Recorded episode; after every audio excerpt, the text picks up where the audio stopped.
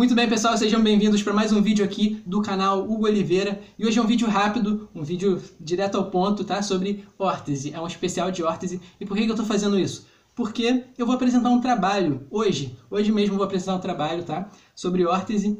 E eu gosto de vir aqui antes, né, para treinar, né, apresentar esse conteúdo para vocês. Parece que de alguma forma, quando eu venho aqui e apresento um trabalho antes de realmente apresentar ele na, na vida real, parece que isso me dá uma confiança extra e eu chego lá e faço o que eu tenho que fazer, tá? Então, e você vai ajudar vocês também, vai me ajudar e vai ajudar vocês, vocês vão ficar com esse conteúdo aí. E isso aqui, ó, a minha colinha que eu vou levar, não sei se vai dar pra focar aqui.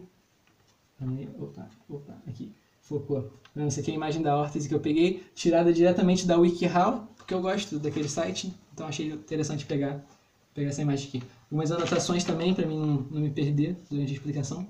Beleza? Então eu vou explicar sobre órtese para vocês sem mistério. Então vamos nessa. Existem uma diferença muito grande de órtese no mercado atualmente.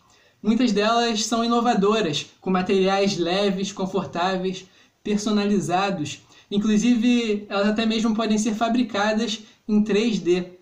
Isso aí faz a gente achar que as órteses são uma coisa atual, né? que, são, que, que existem só nos nossos tempos. Mas a verdade é que antigamente, nos tempos antigos mesmo, existem registros de pessoas que faziam imobilizações dos membros usando madeira, bambu, cana-de-açúcar e outros materiais. Então, vários materiais para se fazer uma imobilização. Né? E a órtese que eu escolhi para falar aqui, aqui hoje, nesse vídeo e nessa apresentação, é a Knee Orthosis, que também pode ser chamada de Knee Bracings. Knee. Isso serve de suporte para ser usado quando você tiver com alguma dor no joelho, né? Muitas pessoas usam para prevenir lesões durante o esporte. E elas são feitas de, de uma combinação de metal com, com plástico e espuma e algum material elástico também. E vai ter uma fivela para você estar tá prendendo aquilo ali né, no seu membro. Então, existem vários, vários tamanhos, várias cores e designs. E existem visões, visões diferentes sobre a órtese né, visões diferentes profissionais. Alguns médicos e fisioterapeutas recomendam usar, já outros eles, eles acham que pode prejudicar de alguma forma. E a literatura científica não deixa claro a respeito disso. Então vai de profissional para profissional saber se vai, qual que, se vai usar ou não no seu paciente a recomendação de uma órtese. Né?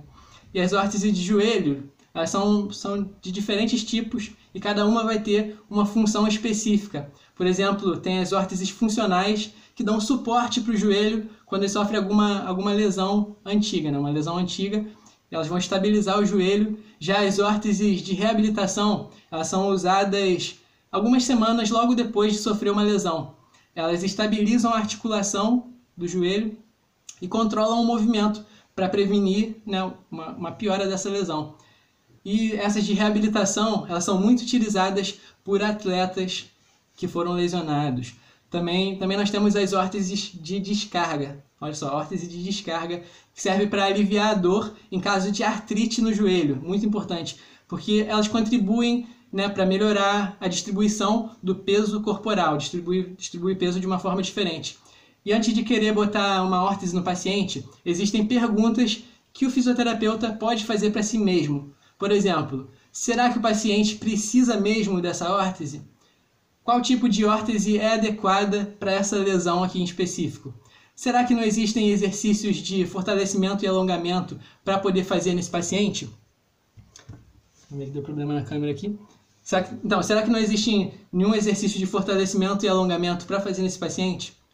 Seja para melhorar ou para prevenir essa lesão. Então, são perguntas que a gente pode estar fazendo para poder tomar uma atitude positiva e trazer o melhor resultado na nossa prática clínica. Beleza? Essa é a apresentação, esse é o conteúdo.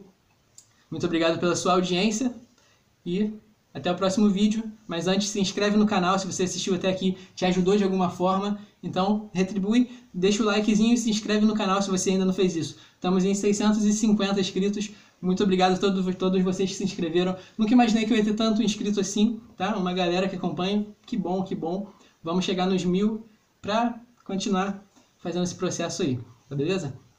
Até o próximo vídeo.